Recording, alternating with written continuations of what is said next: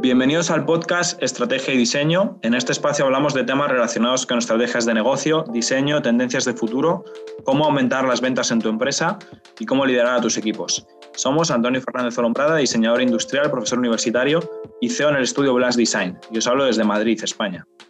Y Carla Enriqueta López, diseñadora, directora académica del TEC de Monterrey y coach ejecutiva, y les hablo desde San Luis Potosí, México.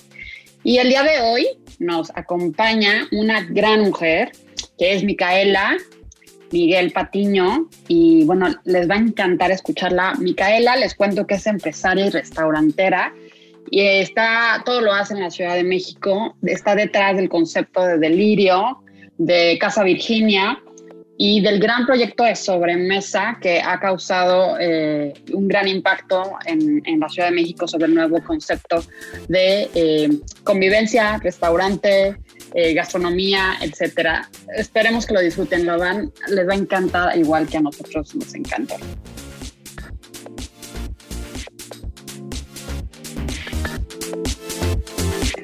Bienvenidos, bienvenidos a todos y a todas al podcast de Estrategia y Diseño. Hoy estamos bien, bien contentos. Hoy no está Antonio. Antonio no se pudo sumar, ni en el capítulo pasado yo me pude sumar, pero bueno, eh, es súper interesante eh, dialogar y no queremos dejarlo de hacer por las agendas que tenemos de un de repente. Y hoy, hoy estamos bien contentos y bien contenta estoy, la verdad, de que nos acompañe una gran, gran mujer, que es Micaela. Uy, les va a encantar. eh, Micaela Miguel Batiño, eh, que está súper metida en toda el área de, eh, es empresaria y está metida en toda la área de restaurantes. Entonces, es el, la primera vez que hablamos de este tema y pues yo estoy bien emocionada. Muchísimas gracias, Micaela, por estar hoy aquí con nosotros y, bueno, aceptar eh, dar de tu tiempo y sumarte a este espacio. Bienvenida.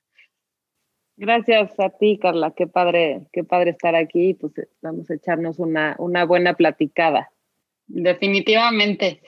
Oye, Micaela, eh, para iniciar me encantaría que te presentaras, que nos digas y le cuentes al público y a todos nosotros escuchas, pues quién eres, qué haces, ¿no? Este, digo, eres una mujer de mucho impacto en México sobre todo en la Ciudad de México, y bueno, pues que te conozcan. Pues mira, a ver, ¿quién, quién soy, no? Siempre es como una pregunta. ¿Por, ¿Por, dónde empiezo? ¿Por qué hago en las tardes? O este, entonces, bueno, primero creo que ahorita que dijiste mi nombre completo, nuestros apellidos pues son, son lo que, lo que digamos que nos une a nuestras familias, ¿no? Entonces, por un lado, la familia Miguel y por el otro lado la familia Patiño. Y entonces nací yo y, hoy soy yo, ¿no? Entonces la familia Miguel es una familia de libaneses en México y, esto es relevante también por el tipo de, comida que tengo en, alguno de mis, en algunos de mis lugares. Este, y, y mi papá es un amante de las plantas y los jardines y también la cocina y de comer bien y tal y de la naturaleza. Y desde hace muchos años que se salió de la ciudad buscando vivir en el campo, ¿no? Y ahora esto es relevante porque hoy yo estoy viviendo en el campo. Okay. Y por el otro lado, Patiño, que es mi mamá, se llama Mónica Patiño y es una chef bastante reconocida en México. Para los madrileños a lo mejor no la conocen, pero es en México pues una de las, de las chefs más importantes y hoy ya está como en una etapa de, pues de cambiar hacia una vida ya más de campo también en Italia y de pues buscar su, su nueva etapa de vida, eh, digamos, menos metida en los restaurantes, ¿no? Entonces, pues ahora yo estoy muy metida en los restaurantes. Y por supuesto que crecí desde muy chiquita en la cocina, porque la cocina siempre fue el punto de reunión de mi familia, con mis hermanos, con mis papás. Este, crecí muchos años en el campo, donde hoy estoy viviendo, es en un lugar que se llama Valle de Bravo, que está como a hora y media de la Ciudad de México. Y pues para mí era muy normal cortar los limones del jardín y la lechuga para la comida este, cosa que hoy es un lujo, ¿no? Em, que creo que aparte el, la pandemia, mucha gente ha, regresado como a tener sus huertos, aunque sea en su balcón en las ciudades, ¿no? Así es. Eh, porque es, una, es, lo, es lo que nos conecta con estas cosas, con estos lujos que, que hoy la pandemia nos, nos hizo cuestionar cuáles son realmente las, los lujos que, que necesitamos, ¿no? Exacto. Y, y, entonces, bueno, yo con la cocina, me, desde chiquita me gustaba hacer experimentos y hacía mis locuras y luego las vendía y me, ¿no? Desde el pasteles de tierra y limonadas y mezclas extrañas. Y después, pues, yo crecí mucho tiempo pasando mis, mis veranos y mis vacaciones en los restaurantes de mi mamá. O sea, mi mamá vivió, este, trabajaba 365 días del año y entonces para mí era pues muy normal pasar cuando no había clases, pues irme al, al, al restaurante y me ponían un mandil y yo me encargaba de divertirme y, y pasarme el aviento del día, ¿no? Entonces, pues ahí para mí, o sea, para mí el restaurante siempre ha sido como, pues casi como mi segundo patio, ¿no? Uh -huh. eh, y entonces, más adelante me empieza a gustar mucho la pastelería y justo me fui a Barcelona a estudiar un ratito de, de eso y en Francia y me encantó y en México estuve haciéndolo un rato. Esto, todo esto muy chiquita, o sea, todavía antes de, de, la universidad. Y siempre tuve este sueño como de abrir una pastelería y me imaginaba cómo se veía, ¿no? Que ahorita pues justo vamos a hablar de esta parte uh -huh. de los espacios y lo que se hace sentir un espacio, ¿no? Eh, pero entonces yo me fui a estudiar, o sea, tuve que irme a estudiar y, y, estudié una carrera en, en, Londres que se llama Retail Management, que es justo como mucho el tema de la venta. Uh -huh. Y que un poco, a ver, o sea, creciendo con una, con una chef tan reconocida, mi, mi, mi reacción como, como hija y como individuo y como tratando de construir mi identidad, yo quería algo diferente, ¿no? Pero sabía uh -huh. que quería algo relacionado a la gastronomía, porque siempre me, me gustó. Uh -huh. Y entonces por eso decido estudiar esta carrera que estaba relacionada a la comida, pero más en la parte comercial y venta de productos y de, y de productos empacados, envasados este, o frescos, ¿no? O sea, desde uh -huh. lechugas hasta mermeladas y vinos. Y pero siempre tenía como esta idea de mi tiendita, ¿no? De mi pastelería. este, y estando allá, pues me, me, me, surgió la oportunidad con mi mamá, porque eh, tres restaurantes abiertos y una tienda que había abierto en la colonia Roma, que es una colonia muy bonita cerca del centro en la Ciudad de México, que en ese momento, hoy está muy de moda esa colonia. Uh -huh. Esto estoy hablando hace 11 años, que no, no estaba para nada de moda como hoy pero mi mamá siempre muy, muy adelantada y con una visión de que pues iba a hacer una buena colonia comercialmente y, como destino. Uh -huh. Y el punto es que decidí regresarme de mi, de mi carrera para tomar este local que ya no podía atender porque no tenía tiempo. Y ahí fue un poco donde empieza como mi historia más profesional de, pues de la parte gastronómica y siempre muy combinada con mi parte empresarial, porque desde muy chiquita tenía yo como esa, pues esa mentalidad empresarial, pues por mis abuelos, por mi mamá, por mi papá, porque es en mi, en mi familia pues es como muy normal empezar negocios y arrancar negocios. Y, y, y pues agarré esta, este lugar que se llama Delirio, uh -huh. lo lo remodelamos juntas, que ahí justo, ahorita si quieres tú me, me, me, harás preguntas de justo de más del tema arquitectónico y tal, pero claro que remodelamos porque había que cambiar la experiencia, había que repensar en qué queríamos que se sintiera ese espacio para el nuevo proyecto, ¿no? No, y, y me encanta. Y esto fue 2009. Uh -huh. Y imagínate que aparte fue, o sea, la, la, digamos, la primera edición de Delirios 2006. Y hoy, arquitectónicamente y, y, y diseño, está muy actual, o sea, todavía hay gente que todo el tiempo me encuentro como que están tomando fotos y, ¿no? Y, como inspirándose, lo cual es un halago increíble, un lugar que ya lleva pues más de 13 años. Y bueno, y ahí arranco un poco, este, me, podría seguir con, con la historia, pero creo que hasta ahí es un poco como quién soy yo, soy una, una combinación de empresaria, pero creativa, amante de la gastronomía y, por supuesto de la arquitectura y el diseño, porque sin, sin, la arquitectura y el diseño no podríamos crear las experiencias. Y, y además ahora este, he vuelto a mi vida de campo, que aunque era el plan antes de la pandemia, la pandemia claro que me ayudó a, poder hacerlo, a volverlo una realidad. Y hoy con mi esposo estamos eh, empezando una serie de granjas para producir alimentos y empezar a conectarlos con los restaurantes. Increíble, Miquela, me encanta y me fascina todo esto que dices. Creo que ahí le voy a parar.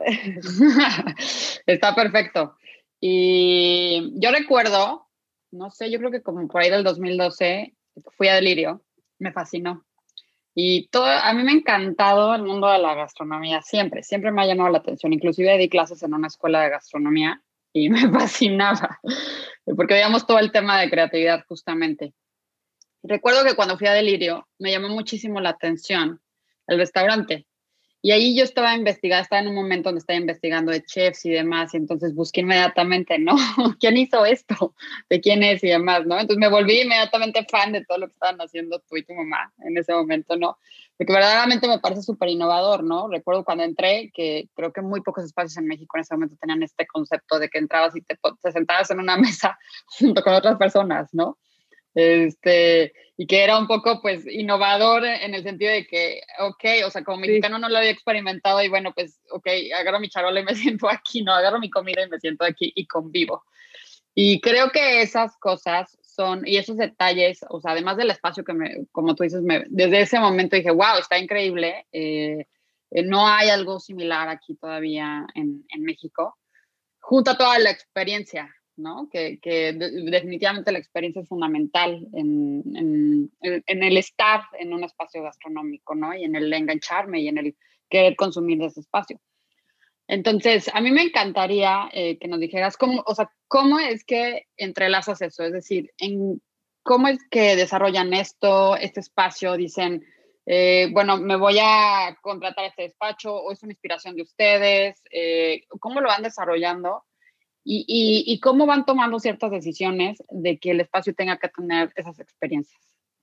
Pues mira, yo creo que primero, o sea, cuando empiezas, o nosotros por lo menos cuando empezamos proyecto, empiezas con, con una idea un poco vaga de lo que quieres lograr, ¿no? O sea, a lo mejor ya tengo idea de que quiero hacer una tienda de comida, de tal tipo de comida. ¿Por qué? Porque nosotros siempre tenemos un porqué muy importante, ¿no? O sea, ¿cuál es ese por qué? O sea, al final, abrir cualquier restaurante, cualquier proyecto, cualquier negocio implica mucho trabajo, mucho tiempo, mucha dedicación. Entonces, para nosotros es muy importante primero tener un porqué que realmente nos haga sentido y con un propósito más allá que hacer un negocio, ¿no? O sea, el negocio para nosotros tiene que ser un resultado de esa, pues de ese interés por, por, por comunicar o por compartir o por lo que sea que tenga de, de, trasfondo el proyecto, ¿no? Entonces,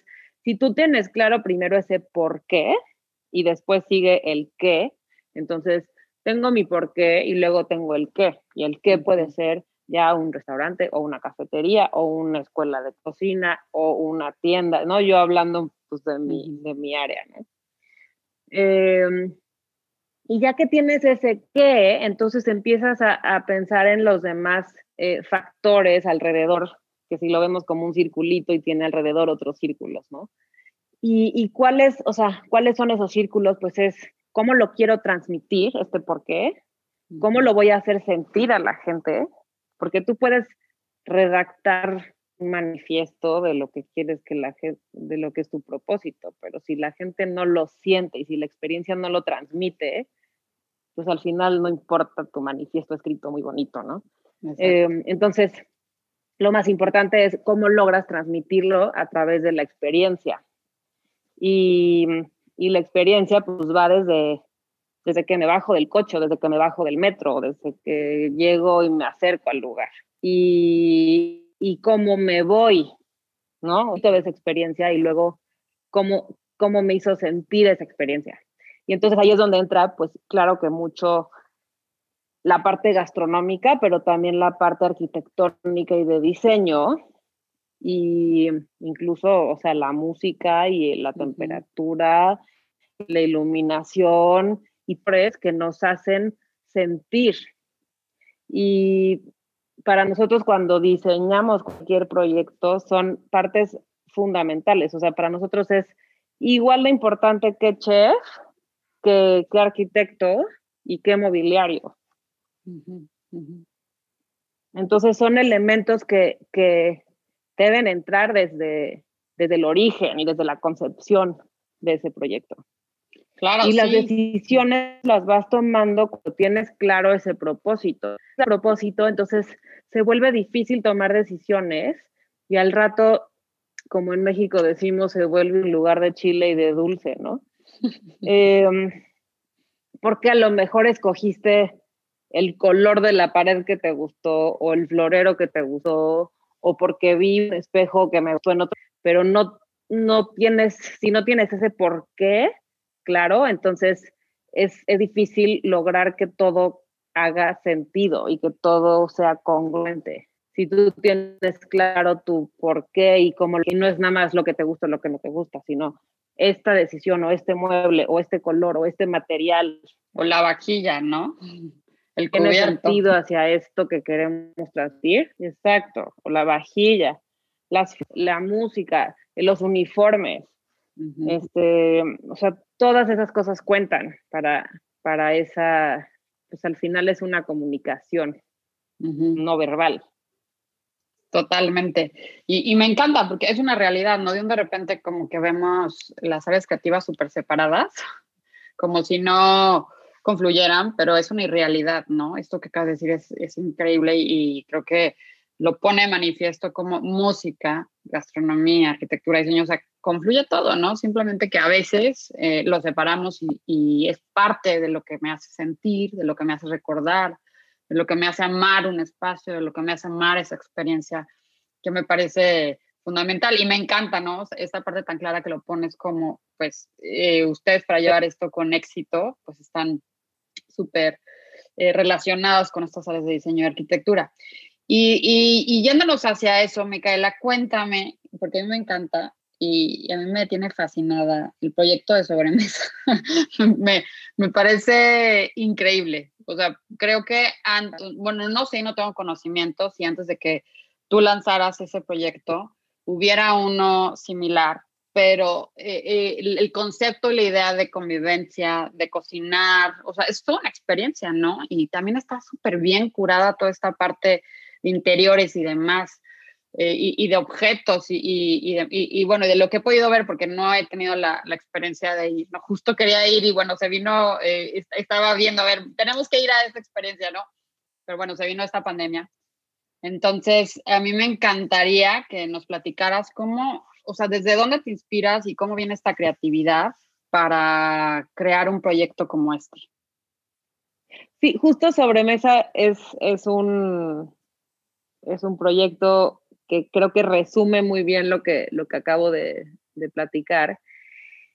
Y, combina esta parte de, de, lo que, de lo que yo vi desde chiquita en mi casa, ¿no? O sea, para mí cocinar era una actividad cotidiana, la cocina era ese punto de reunión. Eh, toda la familia participar de alguna u otra forma en la cocina o poniendo la mesa o haciendo el agua de limón. Y cuando yo empiezo a, a ver que no, o sea, empiezo a crecer y a, y a, ver que para la mayoría de la gente no es tan cotidiano o que a veces creen que es muy complicado volver cotidiano cocinar. No, sobre todo en una ciudad donde la vida es muy rápida y los días son muy llenos Este, y entonces, pero yo, yo escuchaba, no, no sé, mis amigas que decían, no, es que no me da tiempo y es muy complicado y tal. Yo decía, pero yo, yo cocino, o sea, en 25 minutos yo puedo cocinarme algo rico de cenar y diario, ¿no? Y aunque tenga tres cosas, me acuerdo que de chiquita una de mis amigas, bueno, como más, más en, prepa, ¿no? Me decía la, la, rasca refri, porque decía, es que no había nada en mi refri, ¿cómo hiciste estas? Veo que hay una oportunidad de, de compartir con la gente que cocinar puede ser algo cotidiano y no tan complicado y perderle el miedo.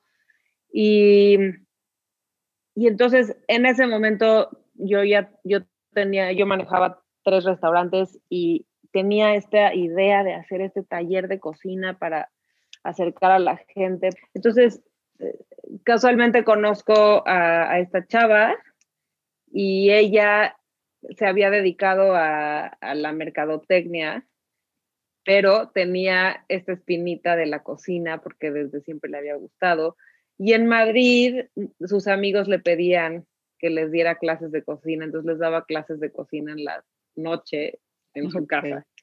Y nos conocemos por X circunstancias de la vida y ella empezó a trabajar conmigo en, el servicio de, catering que hacíamos. Em, y un día le platicé que quería hacer este proyecto de talleres de cocina y de acercar a la gente más a la cocina de otra manera. Y me dijo, casualmente yo llevo también pensando un proyecto parecido y estaría increíble hacerlo juntas. Entonces decidimos hacerlo juntas. ¿Y qué es sobremesa y cómo fue un poco esta, este tema también de la experiencia? Como, como, o sea, como te decía, el, el tema de, de, la cocinada en mi familia había sido tan cotidiano que cuando hicimos este proyecto de sobremesa, una parte fundamental tanto para mí como para Lucía fue, tiene que sentirse como una cocina de casa. Porque si lo que queremos es acercar a la gente a la cocina, que le pierda el miedo y como perder estos mitos de que es muy tardado y muy, y muy complicado, primero el espacio debe transmitir una familiaridad y una y, que se sienta realmente cercano y casual.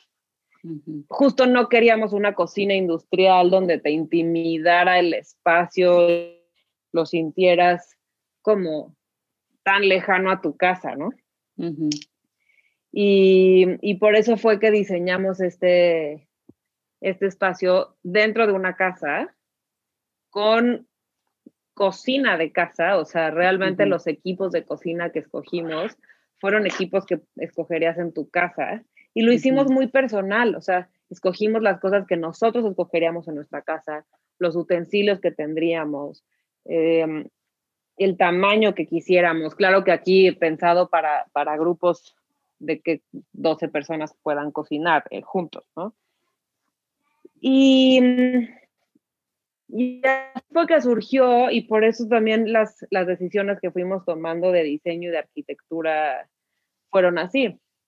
Buenísimo, me encanta. Y, está, y hoy, hoy tenemos dos espacios diferentes. Ajá. Justo, o sea, un poco la experiencia, tenemos diferentes tipos de experiencias, pero uno de ellos es tomar una clase de cocina en donde tal vez te inscribes tú solo y conoces más gente y entonces conoces gente que tiene la misma afinidad que tú, el mismo interés que tú. Em, se vuelve una clase de cocina rica, disfrutable, sin una metodología muy estricta. Simplemente también dejamos que la gente se equivoque y, y porque de eso se trata la cocina, no, no estamos buscando la perfección, estamos buscando perderle el miedo, estamos buscando que pues al final también puedas equivocarte y, y sigues pasándola bien y sigues comiendo rico. Em, entonces, hay otro tipo de experiencias donde juntas un grupo de amigos o de conocidos o de tu empresa, cocinan todos juntos y después se quedan a cenar. Entonces, también es, todas esas experiencias para nosotros son una manera de, de, de que la gente le pierda este miedo a la cocina y que se vuelva realmente una cosa cotidiana. Claro, totalmente. Y disfrutable, ¿no? O sea, una cosa de disfruto, convivo, se hace un momento ameno. Está increíble, a mí me fascina. Oye, Micaela, ¿y, cómo es que, digo, eh, ¿en qué te inspiras? O sea, ¿cómo es que llegas a estos puntos de creatividad? Porque, digo, cada, creo que cada una eh, de los restaurantes en los que estás y, y, sobre mesa, ¿no? Y ahorita quisiera que nos hablara después de esto de, de, de este otro, em, esta empresa que tienes de cultivo. ¿Cómo es que llegas, o sea, en qué te inspiras? O sea, en qué, qué, qué, tienes en mente? Porque al final un platillo cuenta una historia, un espacio cuenta una historia. ¿Qué es lo que, eh, cómo es que tomas, haces esa toma de decisiones? ¿En qué te vas inspirando? Porque cada cosa tiene, cada espacio tiene su personalidad. Cada, eh, sí, es decir, Delirio es muy diferente a Casa Virginia, Casa Virginia es muy diferente a, Sobremesa. Eh, es decir, eh, todos tienen su propia personalidad, ¿no? O sea, ¿cómo es que llegas a esto? Me inspiro en, en los momentos cotidianos de la vida. O sea, me inspiro en ir a casa de alguien y ver cómo tienen puesto el florero y qué me hicieron de comer y me inspiro en el jardín porque ahorita hay limones y hay guayabas y me inspiro cuando abro un libro y me inspiro cuando hablo con una persona nueva. Entonces, yo creo que la inspiración en mi caso viene de todos esos momentos cotidianos que suceden por segundo. Y al final, aunque sí cada lugar tiene su personalidad, sí hay un hilo conductor que, los une y que se siente que son hermanos. Yo creo que en general en mis lugares hay algo que, se siente, pues que se siente este, casual. O sea, yo sí, sí creo que hemos logrado que no se sientan pretenciosos y que no, y que no te sientas intimidado, sino al revés, no, para nada. Eh, creo que cada uno de los lugares justo te da eso, te da, te da esta sensación de, estar en casa. Justo eso te, te, lo da. Yo recuerdo y le tengo especial cariño a Casa Virginia porque mi hermano decidió hacer su, su banquete ahí de, de su pequeño banquete, ¿no? De bodas, cuando se casó el año pasado. Este, y, recuerdo perfecto, ¿no? Ah, que qué increíble. todos, sí, increíble. recuerdo que estábamos ahí todos y en, un, en uno de los eh, cuartos. Y era como si estuvieras en casa, eh, eh, pero comiendo deliciosamente, con una atención impecable, pero no era como si estuvieras en un restaurante, ¿no? Era de verdad como si estuvieras en casa. Y eso lo recuerdo perfecto, lo, lo tengo muy en mente, ¿no? O sea, que era un espacio íntimo, era como este espacio íntimo, disfrutable, sí. Este, increíble, a, mí me, a mí me fascinó y creo que eh, esto que acabas de decir me hace como mucho clic, ¿no? O sea, con esa parte donde, pero para nada se siente pretencioso y sin embargo la experiencia es, es preciosa, ¿no? O sea, por esta impecabilidad que tienen eh, y por este, esta sensación de que estoy en un espacio eh, como mío, ¿no? Y eso me fascina. Y, y, justo, y justo ahora que, que ahora que, o sea, que mencionas Casa Virginia, ahí sale, sale otro de los como puntos de inspiración importantes, que es el espacio. O sea, hace rato yo decía, bueno, primero tienes un, un, propósito y un porqué de lo que quieres comunicar o de lo que quieres transmitir o compartir, pero después también tienes un espacio, porque ese espacio pues también es una oportunidad que surge o que, o que se te presenta y el espacio también es un punto de inspiración súper importante. En el caso de Casa Virginia, la, es una casa de, construida en 1914 de este pues, estilo muy europeo de techos altos y ventanales grandes. Este, y, y el espacio en sí también te va a dictar mucho del diseño de la experiencia. Y en este caso justo, nosotros queríamos que comer en casa podría ser un, lujo, pero un lujo cotidiano. Y esto nos lo dio el espacio, o sea, ese punto de inspiración de Casa Virginia fue el espacio. ¿Qué nos transmite a nosotros este espacio y qué podemos hacer gastronómicamente aquí? Y, y nuestra manera de interpretarlo fue, vamos a dejar esto que se sienta como una casa, que te reciben como en una casa, pero en una ocasión especial, con platillos para compartir, con platillos donde servimos al centro y el, y el invitado o el cliente se vuelven protagonistas de la mesa y no es, el protagonismo no es del chef, sino es, son los invitados. Y el vino te lo dejamos en la mesa y, cada, y tú te sirves tu vino.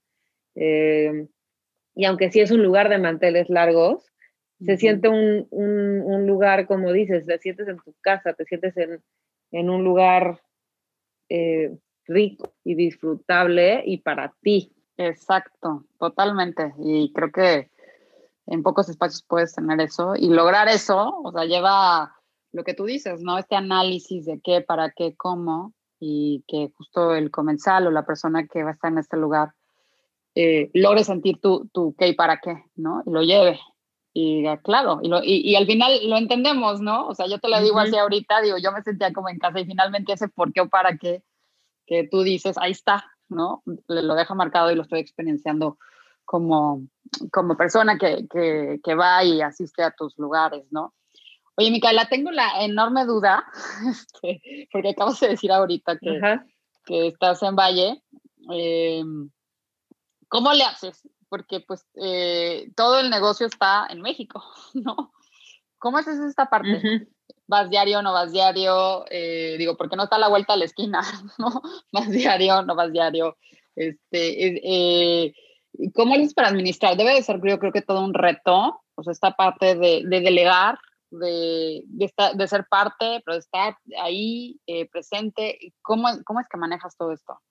Sí, sí, efectivamente es todo un reto y, y ahora la pandemia creo que me aceleró el que yo pudiera eh, dirigir sin estar en la ciudad todos los días. Y esto también lo vengo construyendo desde hace muchos años. O sea, dado que yo crecí viendo a mi mamá metida en un restaurante día y noche, día y noche, día y noche, fines de semana, etcétera. Y, y yo desde muy joven supe que, que no quería ser esa, esa esclava del restaurante, pero que sí me gustaba el mundo del restaurante y de la gastronomía. Y entonces desde muy chica yo dije, ¿cómo voy a hacer para poder involucrarme en este mundo, pero, pero no tener que estar metida 24 horas ahí?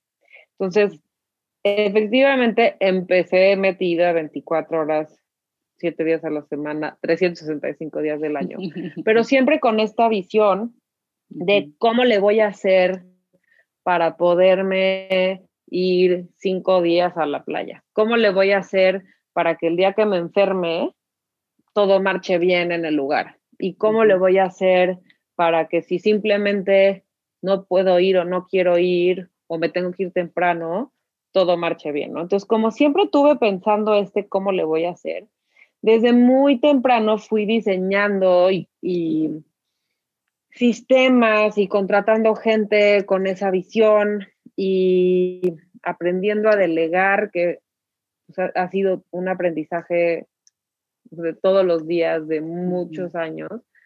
Y, y justo el año pasado como que di un paso importante en, en formar un equipo más fuerte en mis restaurantes y gracias a eso pude ahorita despegarme, eh, digamos, físicamente, ¿no? Porque mentalmente y laboralmente, pues, estoy todo el tiempo ahí, pero claro.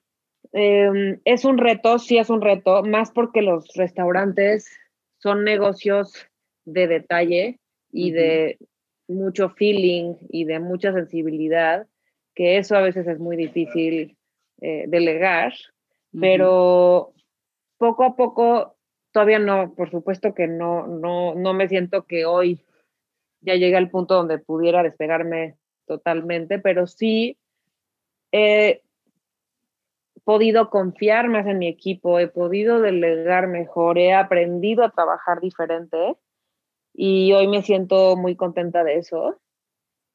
Em, y además, hoy estoy justo al venirme al campo, tengo la oportunidad de ver a los restaurantes desde otra perspectiva y de traer un valor diferente a mis, a mis negocios y a mis, y a mis lugares. ¿Por qué? Porque al estar metida en el, más, más conectada con el campo y el origen del producto, puedo aportar desde ahí y puedo beneficiar desde ahí.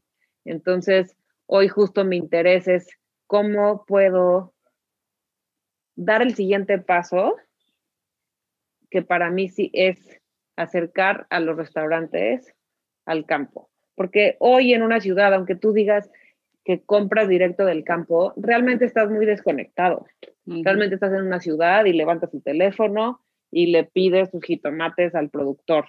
Y eso, pues ya si, si tú tienes una conciencia de que quieres comprar jitomates directo al productor.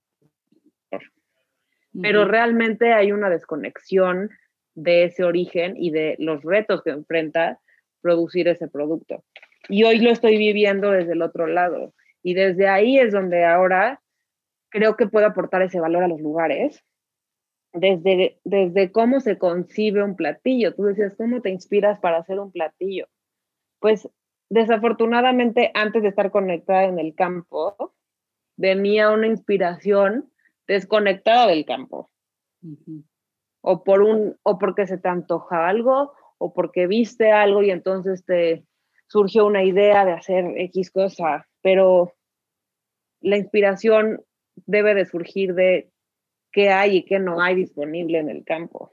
Me encanta, me cómo eso lo puedo traducir y transmitir en una experiencia. Totalmente. Y, me imagino que con esto da lugar a esto que, que que estás creando, que ya creaste y que, que, lleva su vuelo no sé cuánto tiempo, de Mika y Lalo, ¿no? O sea, donde tienes, entiendo que es esta parte de, de productos del campo. Exacto, o sea, justo Lalo, que es mi esposo, él está ya desde hace años metido en de diferentes maneras, pero acercándose al campo y, gracias a él también me ha empujado a hacerlo. Este, y me doy cuenta que realmente el sistema con el cual trabajamos los restaurantes en una ciudad mm, tiene que cambiar, porque porque realmente está, está hecho bajo un sistema de abastecimiento que no es lógico hacia el productor y que no se habla con el productor. Y, y siempre como que el, el, restaurantero en la ciudad tiene, en México decimos el sartén por el mango, ¿no? Como, como ese poder de compra que, que lo usamos al revés, que lo usamos para negociar y para tener el producto en el momento en que tú lo necesitas.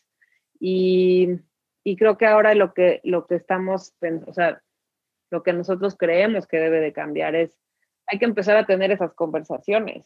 Si no tenemos esas conversaciones, ni siquiera sabemos qué cosas debemos de cambiar o ajustar. Y es un reto, es un reto porque hoy me pasa que aunque yo esté ahorita un poco de los dos lados, sí me enfrento con muchos retos logísticos, con retos de costo, con retos de abastecimiento, y entonces tienes que ir encontrando ese balance entre pues la demanda de una ciudad y el ritmo de una ciudad y de un restaurante y de una clientela con el ritmo de, del campo. Y ahí es donde está el reto. Y es un reto muy bonito y que estamos dispuestos a, a, enfrentar. Y, y, es un paso a la vez. Me encanta, Micaela, me encanta todo esto que dices. Creo que también es momento y también esta pandemia nos ha mostrado que es momento estábamos muy alejados de esta conexión muy alejados de, naturaleza, muy alejados de campo. Y, creo que justo esto nos ha hecho reflexionar sobre ello, ¿no? O sea, sobre... Todos, claro que convienen y vienen todos estos problemas que tú mencionas, pero que a la vez eh, a, veces pensamos que estamos muy conectados y pues no, estamos totalmente lejos de ello. Y, y, me encanta esta parte de que tú, o sea, que tú estás teniendo estas dos visiones, ¿no? O sea, como una empresaria que consume esto, pero a la vez del otro lado. Y entonces esto se vuelve interesantísimo, ¿no? O sea, de, cómo puedes lograrlo. Y creo que conociendo los dos mundos eh, puede ser todavía mucho más eh, de impacto y de, de, llevarlo de una manera mucho más efectiva, porque están conectados los dos mundos, ¿no? Me encanta, Micale. Muchas felicidades, muchas felicidades por, por hacer esto. Y para ir cerrando el, diálogo, eh, Micaela, me encantaría que nos eh, dijeras em, si hay, siempre normalmente les preguntamos a nuestros invitados si tienen, no sé, algo que los inspire, por ejemplo, ya sea hayan leído un libro, hayan estado en algún lugar, hayan visto algo, hayan escuchado algo, hayan probado algo. Entonces, eh, me gustaría que nos dijeras qué, de todo eso, o hay algo más que yo no haya mencionado, te ha inspirado últimamente. Mira, justo eh, yendo un poco a, a, qué, a qué es Mica y Lalo. Mica y Lalo justo es este proyecto que, que incluye granjas y al mismo tiempo el, punto final, digamos, gastronómico, que es el restaurante y la tienda de comida. Y, y es, un, es una inspiración constante el tener un, un restaurante. Desde el día uno nos pusimos la regla de que todos los ingredientes, absolutamente todos los ingredientes que usamos, tienen que ser trazables y, y biológicos. Y esto presenta un reto diario y constante. No nada más interno creativo, sino también de, transmitirlo a los clientes, porque estamos tan habituados, o sea, como consumidores tenemos hábitos tan construidos que a veces es muy difícil cambiarlos. y, y, yo creo que para mí ahorita, o sea, el, digamos que la, la inspiración reciente es es eso, es escuchar a la gente todos los días y, en mi caso es pensar cómo puedo yo eh, ayudar, no ayudar, sino cómo puedo eh, poner un, un, granito de arena en este cambio de hábitos, empezando por mí. Entonces, cada vez que cocino, algo en la casa, pues es esa, ese punto de inspiración y de cuestionamiento. Y, y un, un libro que podría recomendar que me, que me encanta y que me eh, inspiró mucho en, en, este, también en esta búsqueda de, de, mejor, de producir mejores cosas y de acercar el campo a la mesa, Em, es un libro que se llama The Third Plate, de, eh, te iba a decir, de, se llama Dan Barber, que es un, un, chef de Nueva York y está muy metido en todo el tema de la producción de alimentos. Y justo ahorita durante la pandemia además ha hecho cosas interesantísimas, pero ese libro definitivamente creo que lo deberían de leer todos seas o no seas del mundo de la gastronomía, porque todos somos consumidores de comida. Claro, todos.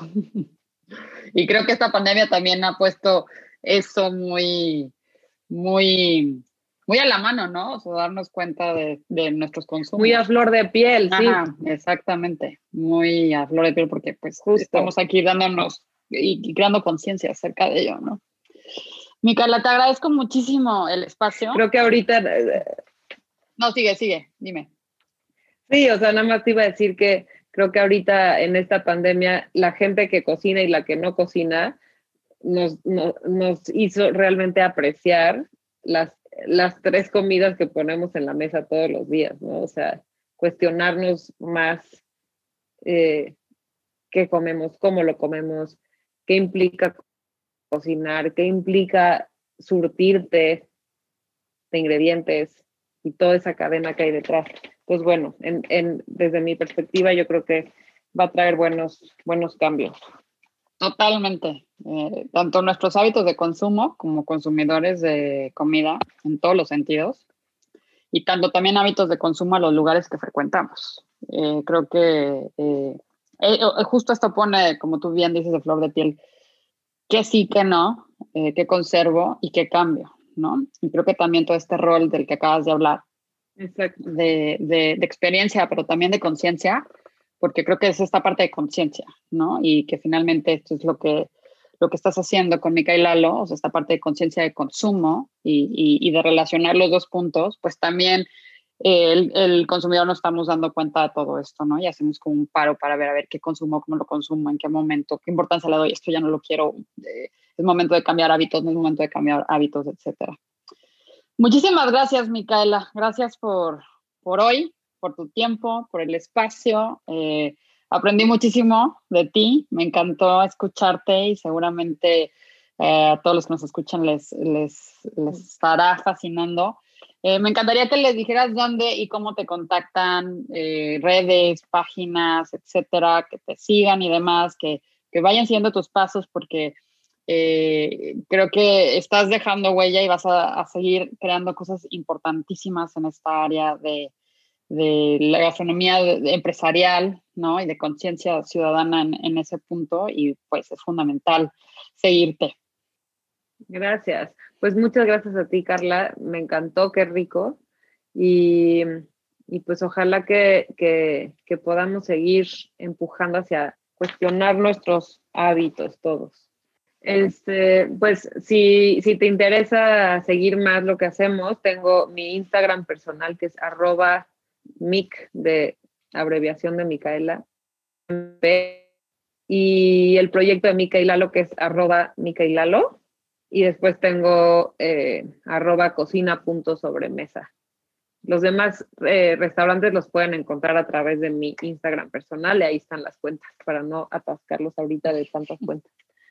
Excelente. Muchísimas gracias, Micaela. Gracias por este tiempo, por este espacio. Gracias a ti, Carla. Que tengas buen día. Muchas gracias por haber escuchado este capítulo. Espero que te haya gustado y nosotros, tanto Carla como yo, te invitamos a que nos sigas en redes sociales, nos sigas también en Spotify, Apple Podcasts, YouTube o los canales que prefieras. Y si, te, y si realmente te ha aportado valor, nos encantaría que lo compartieses con algún compañero o compañera, porque estamos seguros de que a ellos también les gustará.